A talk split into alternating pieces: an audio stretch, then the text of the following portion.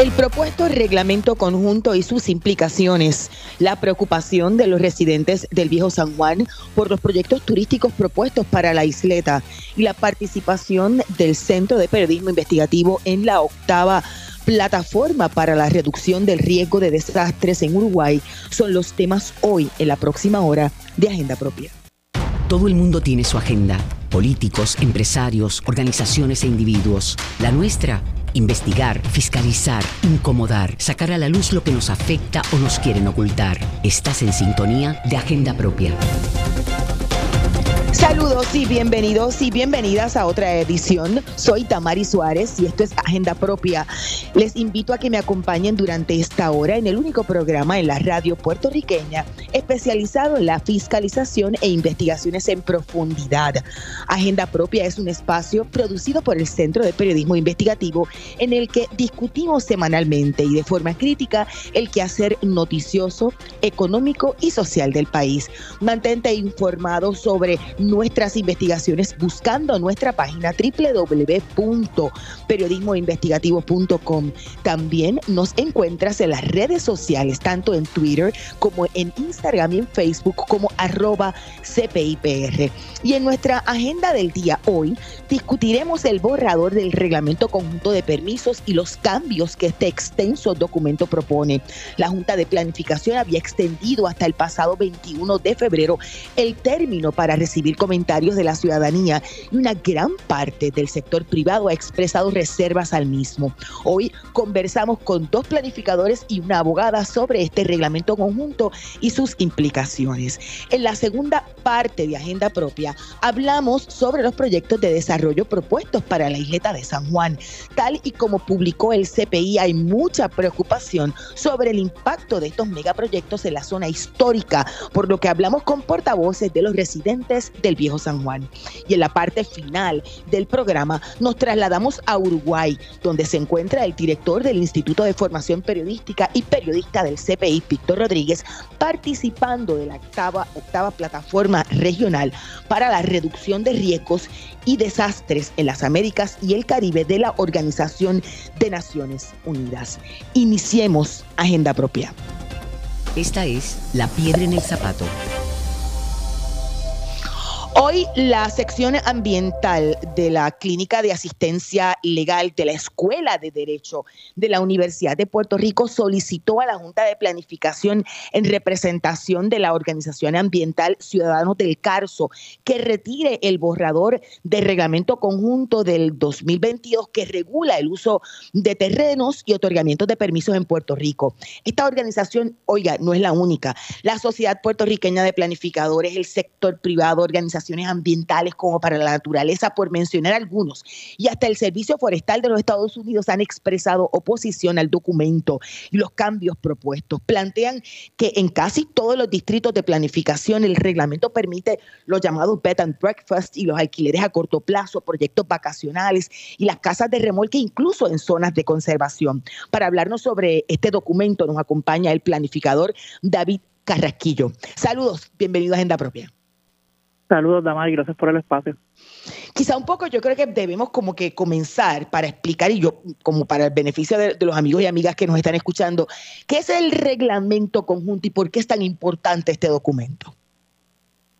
Pues la planificación Puerto Rico utiliza diferentes documentos, este mayormente el plan de uso de terrenos y los planes de ordenación municipal para determinar qué es la ordenación territorial del país. Y cuando hablo de, ordenación territorial, es que sí, el gobierno siempre se reserva el, el derecho a través de procesos democráticos de ordenar y de decidir dónde van a estar las comunidades, dónde van a estar los usos comerciales, dónde van a estar los usos eh, industriales, qué áreas se van a conservar, cuáles van a ser los lugares donde se van a ubicar la infraestructura crítica y los espacios dotacionales, que son los de carácter público y los que pues, habilitan la vida en sociedad. Y el reglamento conjunto eh, no es una pieza que determina la política pública, sino que es una pieza, una herramienta para implementarla. Así que eh, ha habido un, un error o, o malinterpretación o malpractice de parte de la Junta de Planificación al entender que esta herramienta es para desarrollar política pública y para implementar este, cosas nuevas que no están al, al, a la altura de una ley o un plan. Este, así que sí, ha generado muchísima controversia el que usos que no son residenciales pues los están eh, introduciendo en zonas residenciales y lo mismo en otros lugares como usos que son contrarios a los usos agrícolas, pues introducirlos adentro de zonificaciones agrícolas y usos que no son de conservación, pues ponerlos adentro de conservación, lo cual es pues un locura, es la única palabra que me viene a la mente, este, de redefinir la planificación del país a través de herramientas que no son las supuestas para hacerlo. Eso, eso le iba a, preguntar. Ha, habido mucha oposición. Eh, por lo que me está explicando es como poner los bueyes delante, ¿verdad? La carreta delante de los bueyes. Correcto. Este, eh, no, no es la primera vez que sucede algo así, porque pues es bastante común que, que personas y funcionarios incluso eh, pues no conocen el, el andamiaje de cómo funciona la planificación en el país. Sin embargo, pues eh, usan estas herramientas a nivel reglamentario para imponer este, visiones políticas, vamos a llamarles, no, no en el sentido de, de partido de partido político, sino política de sociedad este, a través de herramientas que no son las correctas, ya que pues se piensa que la planificación simplemente se puede hacer este con la acción de un bolígrafo, pues, aprobando algo, sin embargo, pues la planificación en el país, como está andamiada bajo ley, este, pues, no es un proceso tan sencillo, es un proceso de participación, de ponderación, de evaluación que toma años. Este, y, y este reglamento, el cual ha sido una saga ya de más de una década, pues ha sido el que ha cargado con gran parte del drama este, ya que se ha interpretado siempre erróneamente cuál es el rol del, del, documento, que está supuesto simplemente a implementar política pública que ya está decidida. Decía el presidente de la Junta de Planificación que el, documento, que es extensísimo, establece un sistema integrado de permisos y regulaciones relacionadas con el desarrollo y el uso de terrenos de forma balanceada y sostenible. ¿Usted coincide? Bueno, la respuesta corta es no, y un no rotundo.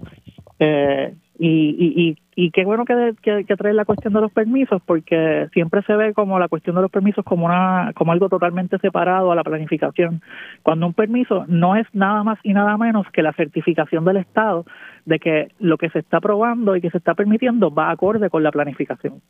Claro.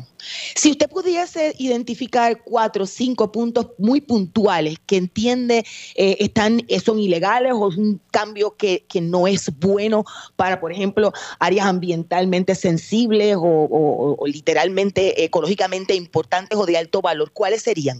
¿Qué trae este documento? Seguro que, seguro que sí. Primero, en términos de proceso, el reglamento está haciendo algo totalmente ilegal que va a, acorde con el veto que el gobernador Pierluisi hizo hace un mes atrás de la ley de, de eh, legitimación activa. Este, en este reglamento lo están llevando un paso más allá, en donde no solamente no se le está permitiendo a cualquiera demandar, sino que no están permitiéndole a cualquiera querellar.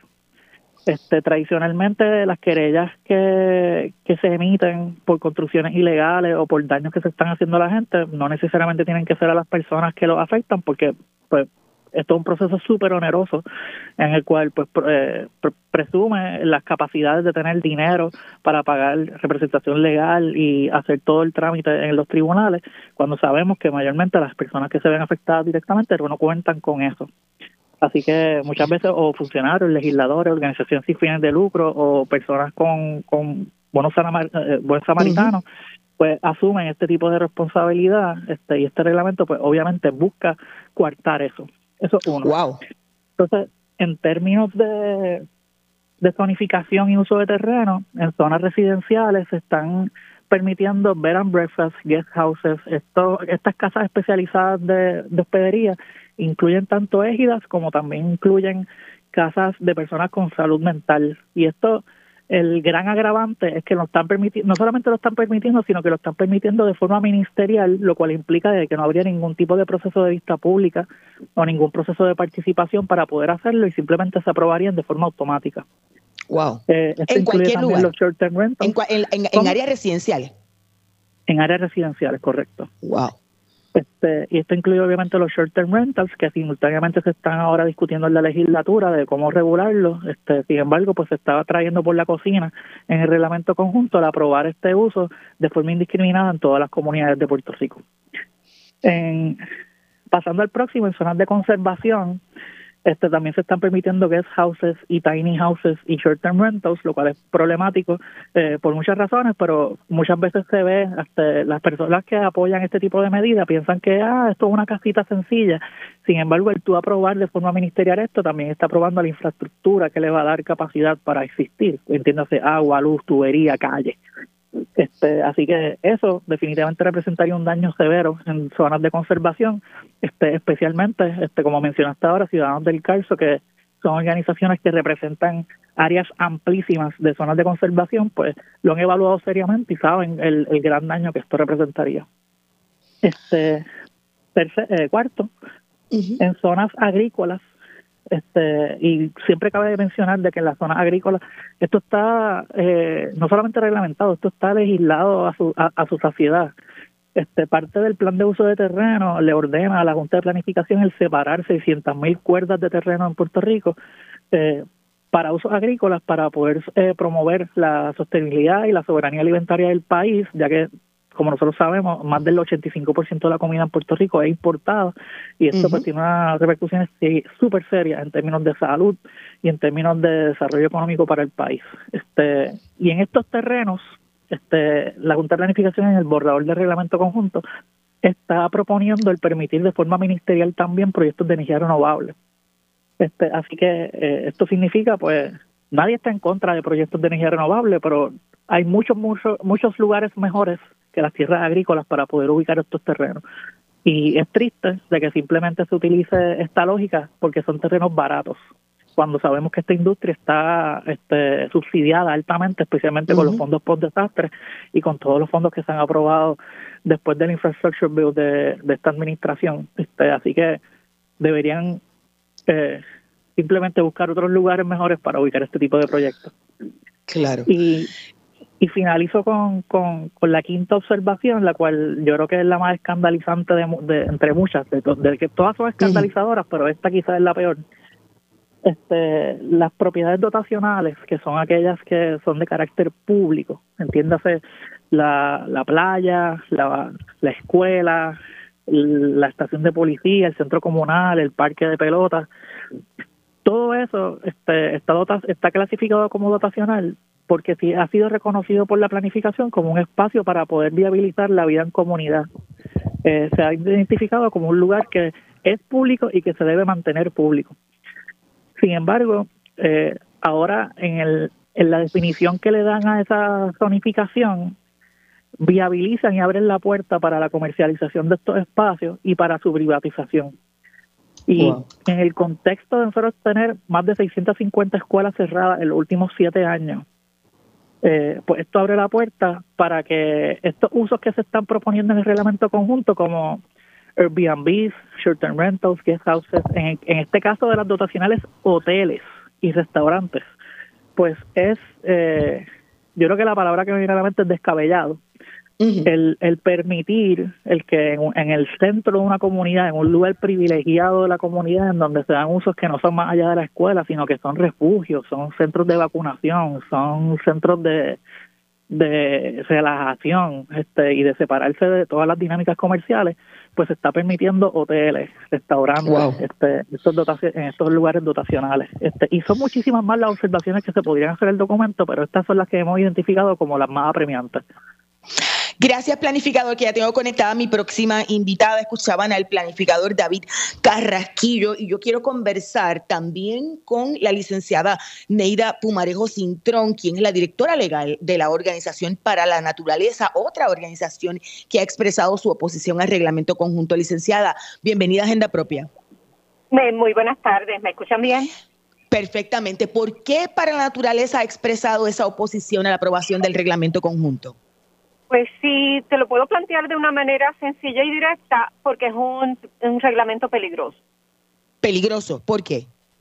La forma eh, en la que se manejaron los asuntos eh, para completar un, reglamento conjunto que abarca tantos aspectos de la vida para de, de, los puertorriqueños es uno que ha debido tomarse con mayor seriedad y lo digo con respeto porque el, el, el ordenamiento, y yo no soy planificadora, eh, hay los procesos de, planificación eh, de, de, pública son bien importantes para toda para toda nación, para todo país y en ellas residen los usos que se pueden llevar a cabo en todas las áreas y la convivencia se afecta de una manera directa.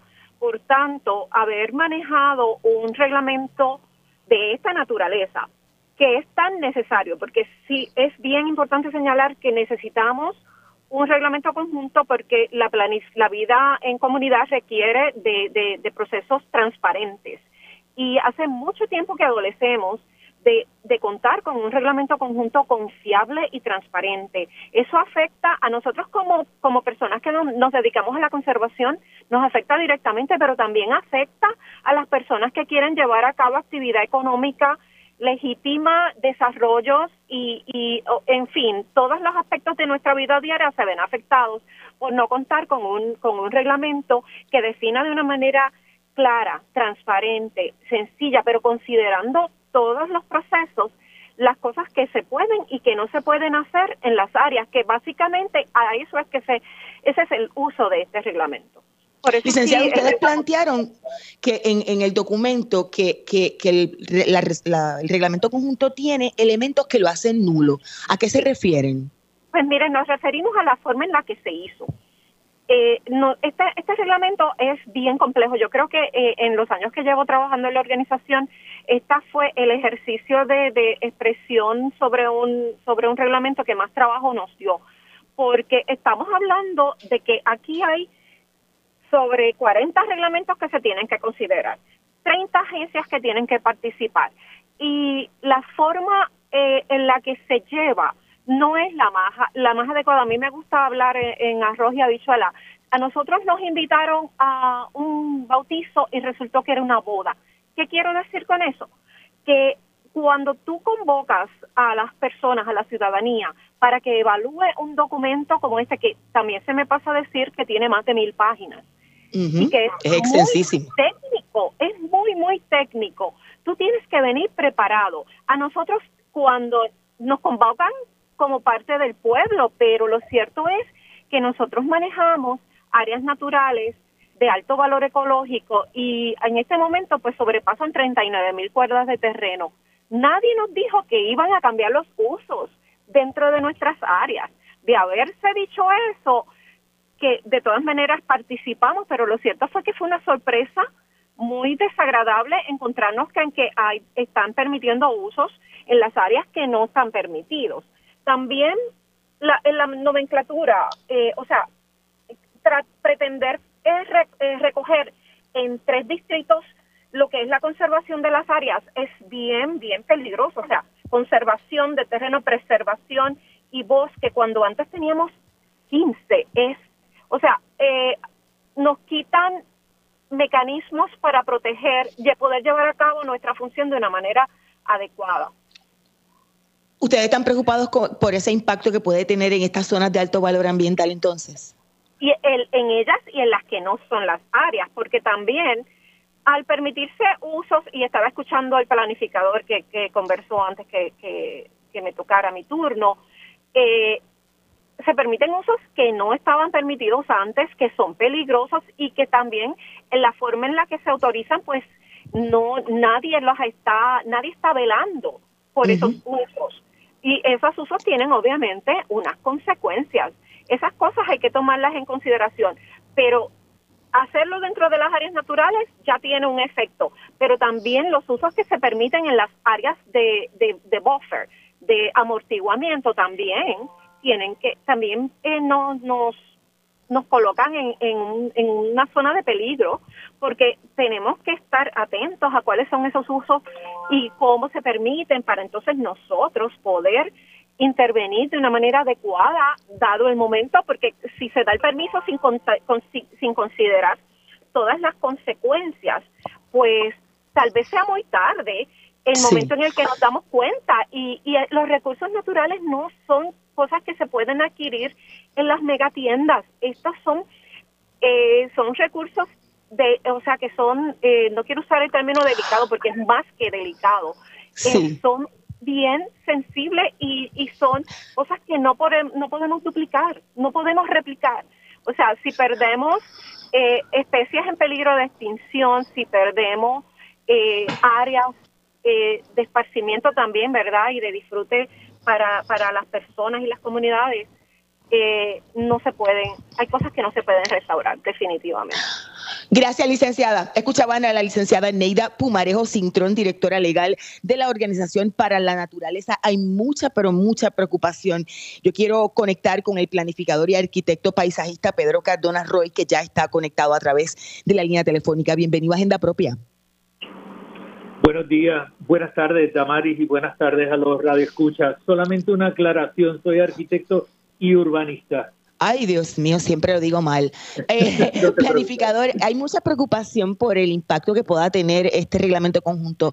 Uno podría pensar, si se aprueba tal y como está, eh, ¿podría ser impugnado en los tribunales?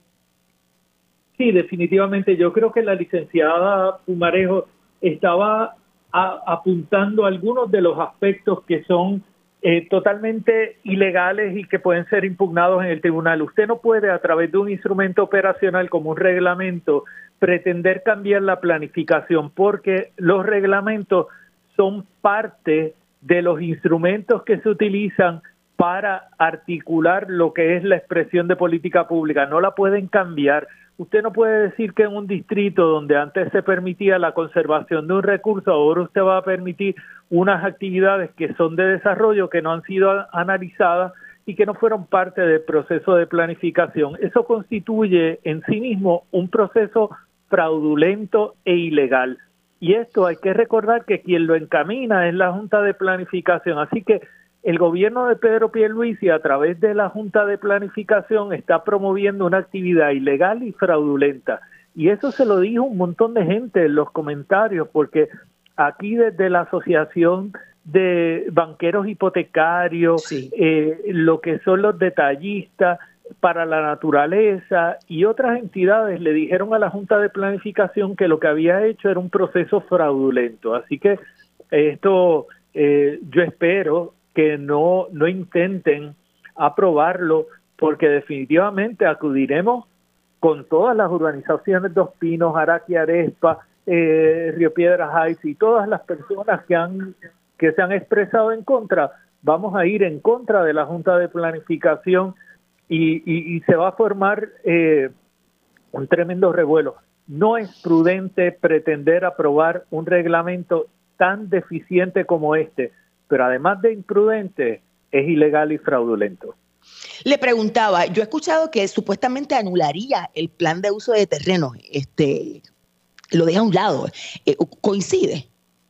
No, no, no, no es posible anular el plan de uso de terreno a través de, del reglamento.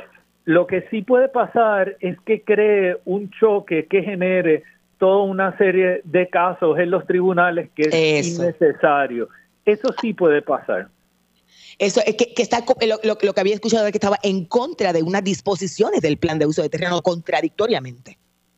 Correcto, eso está, está, eh, tiene una serie de condiciones. Por ejemplo, lo que hablaba la licenciada Pumarejo hace un momento, cuando usted tiene un área que el plan de uso de terrenos la identificó como un área de muy alto valor natural y le puso suelo rústico especialmente protegido con valor ecológico, en esa área usted no puede tener actividades que chocan con esa dedicación o de ahí claramente hay una contradicción que al llevarla a los tribunales, pues obviamente prevalecerá eh, cualquier tipo de invocación que se haga al plan de uso de terrenos, porque sigue siendo el instrumento de mayor prelación.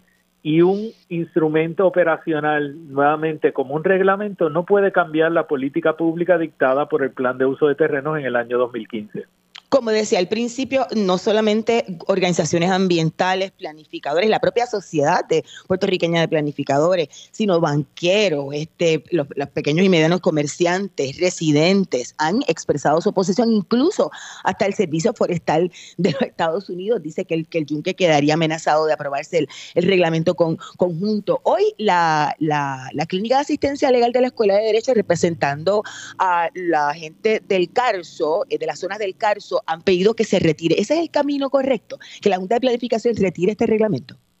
Sí, es correcto y yo creo que, Damari, los comentarios que emite el Servicio Forestal son escandalosos, porque básicamente lo que le dice el doctor Keenan Adams al gobernador y a la Junta de Planificación es, ustedes han engañado al Servicio Forestal y al pueblo de Puerto Rico porque el gobernador emitió una orden administrativa, un boletín donde dijo que el yunque no podía comprometerse con ninguna eh, proyecto de planificación que fuera en contra de lo que es el plan del yunque. Y este reglamento va en contra de eso y le dice, ¿cuál es la política pública? ¿Y, quién es el que manda aquí? Porque vemos un gobernante que dice una cosa y vemos una agencia administrativa que hace otra. Y dice, ¿dónde están parados ustedes? Es, es, es una expresión sumamente contundente y seria la que emite el servicio forestal. Y además lo justifica con, con, toda la base de datos de los impactos que tendría esto, cómo esto contradice todo el proceso de planificación que se ha llevado desde el yunque y también lo que han sido los instrumentos como el plan de uso de terreno que establecen una política pública que estaba alineada con los objetivos del servicio forestal. Cardona, tengo que ya hacer la pausa, pero ¿cuál es el procedimiento interno de la Junta de Planificación? Ya terminó el, tiempo ¿verdad? De, de, la, de la participación ciudadana. ¿Ahora qué resta? Bueno, la Junta tiene que recoger todos los comentarios y tiene que contestarlos todos y cada uno de ellos y ah, justificar cuál es la consideración que le ha dado a los planteamientos hechos. Pero yo creo que lo más prudente, como le dijo para la naturaleza, el Servicio Forestal, la Sociedad Puertorriqueña de Planificación, es que retire este instrumento y cumpla con su propia política pública y la ley habilitadora que le obligaba a hacer unas cosas que no hicieron. Gracias. Escuchaban al arquitecto urbanista planificador Pedro Cardona Roy. Vamos a una breve pausa, pero mantente en sintonía. Al regreso hablamos sobre los proyectos de desarrollo turístico en la Bahía de San Juan. ¿Qué dicen los residentes de la ciudad amurallada? En breve le decimos, escuchas Agenda Propia.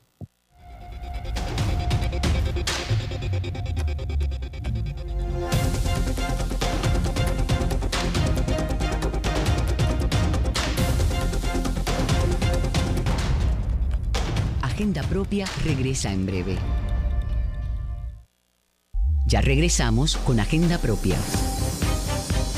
Y estamos de regreso en Agenda Propia, el programa producido por el Centro de Periodismo Investigativo. Soy Damari Suárez y como siempre les recuerdo buscar nuestras historias en periodismoinvestigativo.com, también en las redes sociales del centro y en nuestro portal loschavosdemaria.com.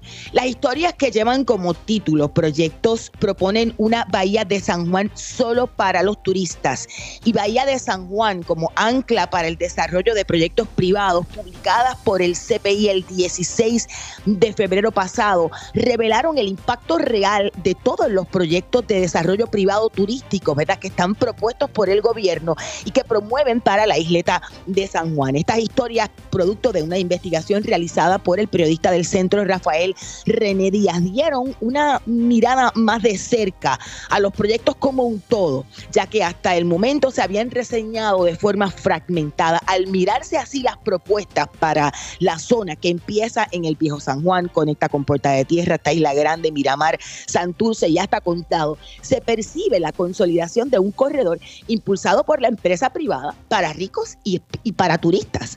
Eh, eh, estos también traerán cambios en el ecosistema costero del área, el acceso vehicular, los servicios públicos y la vivienda asequible, han planteado vecinos y expertos en la investigación del CPI. Nos acompaña Margarita Gandía del Comité Timón de la Asociación de Vecinos del Viejo San Juan. Saludos, buenas tardes, bienvenida a Agenda Propia. Buenas tardes y muchas gracias eh, no sé si pudimos conectar con Reinaldo Segurola, pero sí hoy hablaron los residentes del Viejo San Juan. Me gustaría una reflexión a estos propuestos proyectos ah, para la zona del Viejo San Juan. Pues eh, eh, para todo proyecto que esté cerca del Viejo San Juan, tiene que estar presente el valor de la zona histórica. el valor histórico es singular, porque todos estos proyectos surgen porque tienen el atractivo del viejo San Juan al lado, ¿no?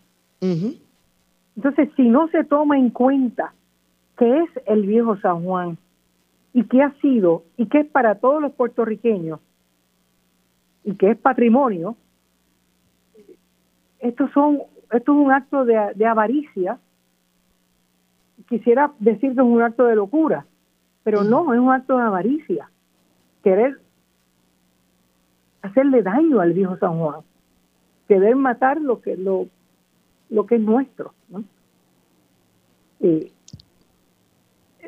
nosotros no vamos a poder eh, ni entrar ni salir de San Juan, porque entre el proyecto del Normandy eh, y todos estos proyectos, para nada se están dando cuenta que hay un, que esto es un, un embudo con un cuello bien largo y si usted en el principio de ese cuello, que sería el eh, Paseo Caribe, el Normandy, el náutico, lo atapona, pues usted ni entra ni sale del viejo San Juan. así que estos uh, proyectos faraónicos, como es el Hard Rock, y, el otro que es eh, un invento, el Bahía Urbana, replicar el viejo San Juan en cartón para que cuando venga el turista eh, vaya a, esa, a ese pueblito de cartón. Eh, es, es un acto de avaricia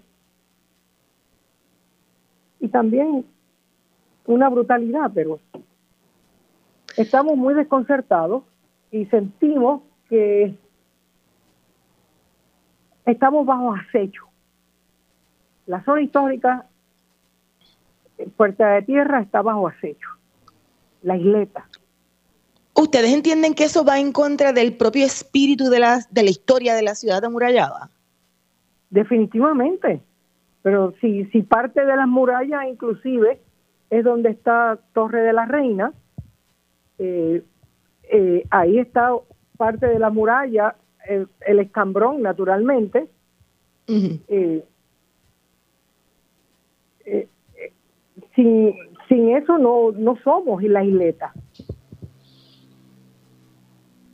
Más temprano yo eh, escuchaba de, de, de críticas a la propuesta porque además de ir en contra de la razón de ser, ¿verdad? Del espíritu de, de, los cientos de años de historia de la ciudad de San Juan y el viejo San Juan, puede atentar contra la designación de patrimonio de la humanidad por la UNESCO. ¿Usted coincide? ¿Hay preocupación sobre eso entre los residentes del viejo San Juan?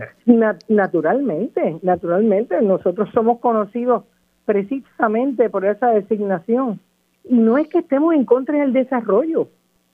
Lo que estamos en contra es en contra de, de, de, pues, de estos proyectos bestiales, porque son eh, que no tienen sentido. Nosotros no vamos, no solamente no vamos a poder, como dice el ingeniero Cardona Roy, ver el, las murallas desde la bahía, nosotros los residentes no vamos a poder ver la bahía, porque desde el muelle número uno, que es donde está la lancha de Cataño, imagínese una gran, un gran almacén que no vamos a poder ver la bahía, del, de ese muelle hasta un poquito después del Sheraton, van todos los almacenes, las tiendas de, del Global Port, o sea, ahí están los, los muelles de ellos, se bajan la gente de esos muelles y se van a quedar en esos grandes eh, almacenes que le dan la, la, espalda al viejo San Juan. Eh, y después de eso, pues viene el, el Hard Rock y después viene Bahía Urbana. Y por lo menos hasta donde está el Sheraton no vamos a poder ver el mar no, no ha habido planificación, no ha habido orden.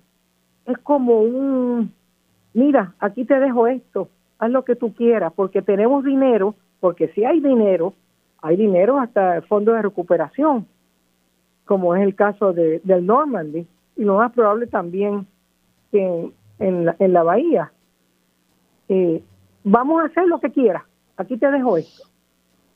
Nada, sin planificación, sin orden, sin respeto. Gandía, hay mucha preocupación quizá por el asunto de, si aguanta ¿no? el tráfico. Obviamente estamos hablando de la construcción de ese estacionamiento en el, en el área de, cercana al Normandy, estamos hablando del el Hard Rock en toda la área que ahora es estacionamiento del Departamento de Hacienda en, en ese muelle y los demás, ampliación de Bahía Urbana y todo, y todo lo demás. Pero algunos plantean que incluso eh, eh, podría ser un problema más bien de si hay una limitación de la infraestructura en el viejo San Juan que después de todo es vieja. Pues sí. bueno, eh, eh, para estos proyectos de, de Puerta de, la Bahía, eh, van a usar el mismo tubito de agua de acueducto que llega al viejo San Juan, que tenemos siempre problemas muy, muy serios. Para empezar, no hay presión, pero lo de la presión es lo de menos, es el tubo de agua. Eh, también la presión es importante. Eh, lo mismo electricidad, Luma, ¿no? Y no está preparado para esos uh, proyectos tan grandes. Pero es que ni siquiera, ni siquiera ha habido planificación. O sea, lo más, lo más elemental, si tú quieres desarrollar una zona, pues bueno, vamos a planificar y que sea lo más congruente a lo que le da valor, que es la zona histórica.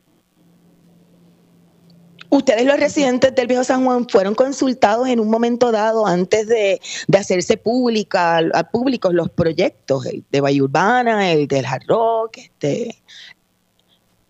El, el, eh, lo de Hard Rock, nosotros nos enteramos cuando se enteraron ustedes, igual que todo el mundo, o sea, sorpresa, eh, lo cual lo cual es una falta de, respeto también. Eh, lo mismo pasó eh, en la alcaldía tampoco sabían nada, así que, eh, o sea, hay un cierto poder inherente que le da el Estado, que le dio el gobernador a, a estos a estas personas, ¿no? Sí. sí. O sea, espera, un momentito, aquí está Rey Saludos, Reinaldo. Saludos y muchas gracias de nuevo. A mí me parece que es importante entender que esto no es un issue aislado, ¿verdad? Estamos viviendo unos tiempos donde unas fuerzas poderosísimas están al acecho para hacer dinero, por hacer dinero y no tener ninguna otra situación, ninguna otra consideración. Tenemos la situación de que la permisología en este país, todo el mundo sabe que está comprometida tenemos también claro que si que es la primera vez o por lo menos la, la vez que más claramente lo notamos donde son las comunidades las que tienen que exigirle al gobierno que haga lo que le corresponde hacer. Tenemos problemas de gobierno no cumpliendo sus obligaciones. O sea, aquí sin esos proyectos, el viejo San Juan es un despelote hay tapones por todos lados, no llegan las ambulancias si tienen que llegar, no hay policías de noche, la gente hace lo que le dé la gana. El gobierno ha entendido que es más fácil privatizar y no hay problema si privatizan aceptando que la privatización es evidencia de incompetencia, de que fueron ellos mismos los que no atendieron el asunto apropiadamente y por eso lo están privatizando. Si lo dijeran así, por lo menos hay una aceptación de culpa, porque no es que los puertorriqueños seamos incapaces de administrar bien las cosas, es que los gobiernos que hemos electos lo han hecho mal. Y tenemos que entender que así de grave es el problema y que el viejo San Juan está al acecho de esas mismas fuerzas especiales por el escambrón.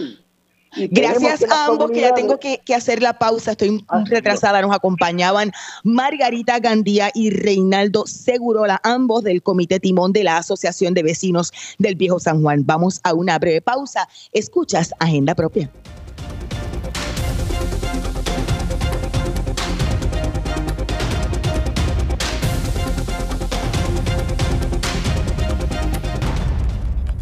Agenda Propia regresa en breve. Ya regresamos con Agenda Propia. Así es, estamos de regreso en Agenda Propia, el programa producido por el Centro de Periodismo Investigativo. Soy Damari Suárez y como siempre les recuerdo buscar nuestras historias en periodismoinvestigativo.com y en las redes sociales del centro.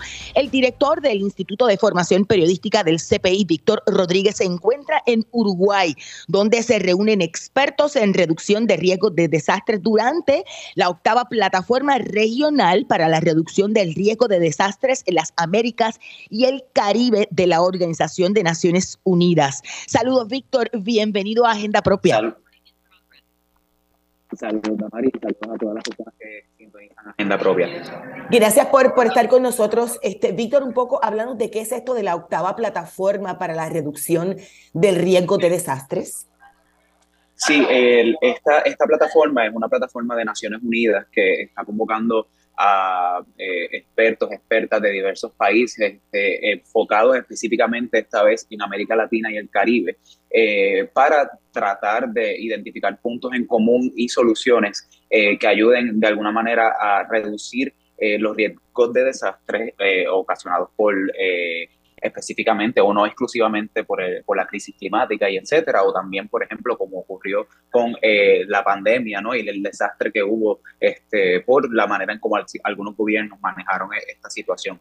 Eh, pero esta vez esta octava plataforma está más concentrada eh, en los temas de ciencia y tecnología para la gestión de reducir estos, estos riesgos que tienen las personas cuando ocurren desastres, ¿no? Este, un poco para que nuestra audiencia este, también lo capte. Eh, recordemos, ¿no? Cuando el CPI documentó que en el caso de, luego del paso del huracán María, los muertos que ocurrieron no necesariamente fue debido al impacto directo, sino también este, por la mala respuesta que tuvo eh, el, el, gobierno las semanas y los meses eh, luego de, del azote del ciclón. Entonces, de alguna manera también la plataforma lo que, lo busca es eh, un poco adiestrar y buscar acuerdos que ayuden a, de alguna manera a proveer a las personas que toman decisiones en, en, en, los diversos gobiernos, a buscar soluciones que permitan eh, este tipo de, reducciones. Qué bien. ¿Y, quiénes están participando? Bueno, pues eh, eh, tenemos, hay, hay presentes delegaciones de diferentes países, por ejemplo, en el caso también de, de, Estados Unidos, que inherentemente pues, Puerto Rico pues de alguna manera también está representado a través de, esa, de, ese país por medio de la relación que tenemos con Estados Unidos, pues hay diferentes expertos y expertas de, específicamente en, temas de ciencia, de tecnología y que buscan este, este tipo de acuerdo. La estructura del, del evento está eh, planificada para 36 secciones eh, de alto nivel, algunas paralelas, ¿no? Eh, para buscar este tipo de, de, acuerdos y, documentar de alguna manera también pues, esas iniciativas que, y esas nuevas tendencias en términos de tecnología que se están dando en algunos sectores y que pues, la, la, idea es que de alguna manera redunden en beneficio específicamente para la región de América Latina y el Caribe. Qué bien, qué bien. Entonces, eh, pero eh, tengo entendido que también el CPI está fungiendo como, como, como moderador en uno de los paneles, vas a moderar uno de los paneles, ¿verdad? Sí, eh, nos fuimos invitados ¿no? para, para moderar un panel que específicamente va a mirar de qué eh, este tipo de, herramientas de tecnología permiten la resiliencia de las micro y medianas eh, em, empresas, ¿no? que eh, pues son las primeras que se, que se ven afectadas cuando ocurre un desastre, pues, porque se, se atrofia la, la, la, cadena de suministros, porque de alguna manera también pues, este, no tienen los mismos accesos que quizás tienen algunas otras eh, empresas, sobre todo empresas multinacionales que de alguna manera pues, también están eh, pues, eh, apoyadas por otros, por otros lugares y, que pueden salir hacia adelante mucho más rápido. Entonces vamos a estar allí conociendo de primera mano pues, la experiencia de, de, empresarios que, que, se han visto, sobre todo del Caribe, eh, que se han visto afectados luego de un desastre y que se les ha, tomado tiempo pues salir hacia adelante, pero como las tecnologías de alguna manera les ha ayudado a, cerrar ese tiempo de, volver al trote, ¿no? por así decirlo, en, eh, en, función. También el, el, el, centro va a aportar eh, perspectivas, formas de cubrir. Nosotros tenemos aquí en Puerto Rico mucha experiencia eh, a la luz de, de, unos años después del, del, huracán María, prácticamente de desastre en desastre. Sí, no, definitivo, porque también este, como parte de este Te escucho, te escucho eh, como, como lejos. Ah, ah, No sé si es que tienes el, audífono, pero te escucho como lejos. Digo, estás lejos porque estás en Uruguay, pero en algún te, te, escuchaba mejor hace un rato. Ok, ¿me, me escuchas ahora? Ahora te escucho mejor. Sí, bueno, pues también lo, eh, como parte también de este tipo de, eh, del evento como tal, también tenemos eh, presencia porque el evento convocó a 15 periodistas de, de, de, 14 naciones de América Latina y el Caribe para crear un consejo asesor sobre cómo esta, esta plataforma también debe apoyar a los medios de comunicación, no solamente en, la, en el suministro de información, sino también en cómo, cómo llegar a esta información y, y cómo proveer expertos para que puedan eh, estar eh, a, la disposición de los medios y de la ciudadanía para poder eh, también explicar de manera mucho más concreta qué se está haciendo en materia de tecnología, de ciencia, de, disminución del riesgo de desastres en la región. Entonces, la idea también es que el, CPI pues cuente la experiencia que ha tenido cubriendo este tipo de situaciones, no solamente con luego del paso del huracán María, más reciente en la cobertura del paso del, del huracán Fiona, sino también todo ese proceso de recuperación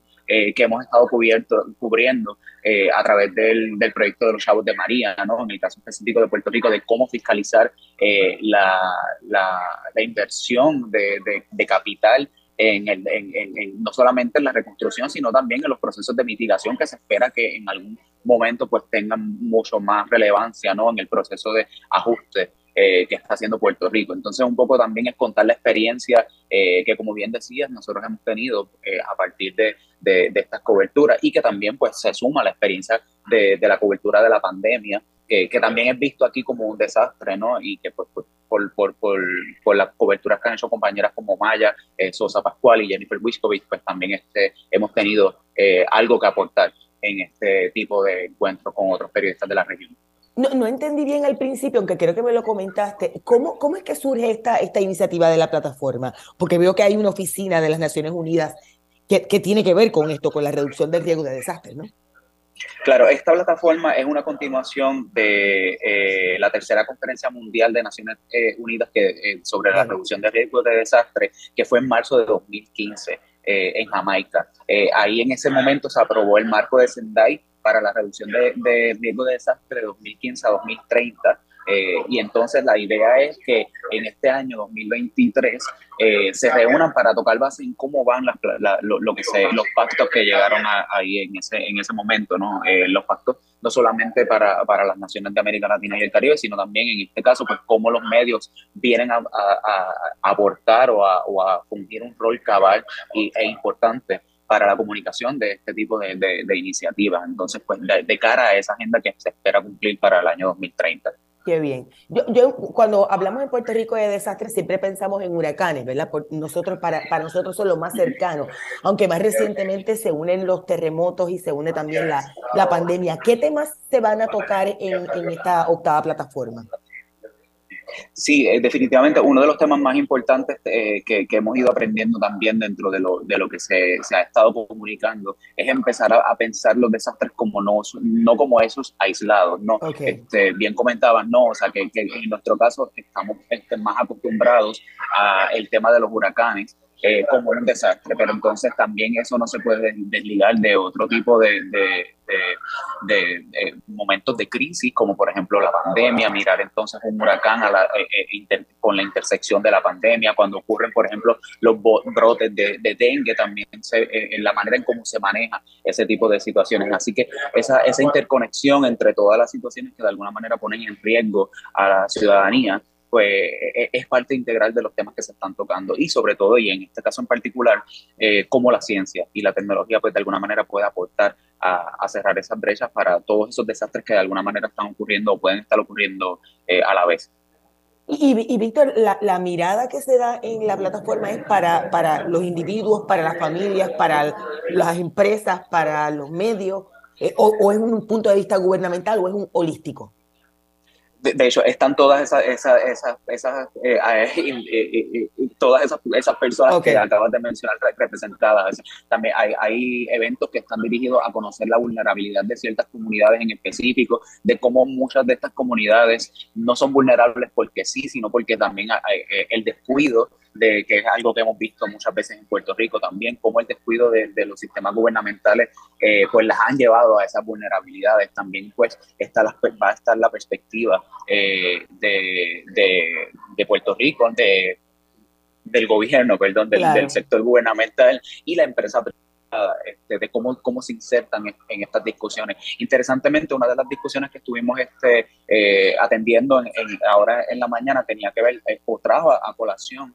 eh, precisamente eh, las exigencias que se deben eh, em, empezar a hacer a las APP. O sea, sabemos que en Puerto Rico la, la, modalidad de la, de la agencia público-privada, este, lo vimos con, la, con, el contrato de Luma, lo vemos este, en, otras instancias ahora en puertos o en, o en, otras, o en otros entes que de ordinario eran, eran totalmente públicos, pues también empezar a cuestionar entonces cómo estas APP tienen que moverse a buscar y aportar también en esa búsqueda de disminución de desastres. No están como entes ahí pululando eh, solos, sin, sin, sin, ningún tipo de, de, pues, de implicación y que no toda la responsabilidad muchas veces cae sobre el gobierno o la ciudadanía, sino que también estos entes eh, que, que, vienen a, convertirse en, en, pues, en, una, en un híbrido entre lo gubernamental y lo privado, tienen una responsabilidad clave en, en, cómo en identificar soluciones para, para este tipo de, de situaciones. Gracias, Víctor.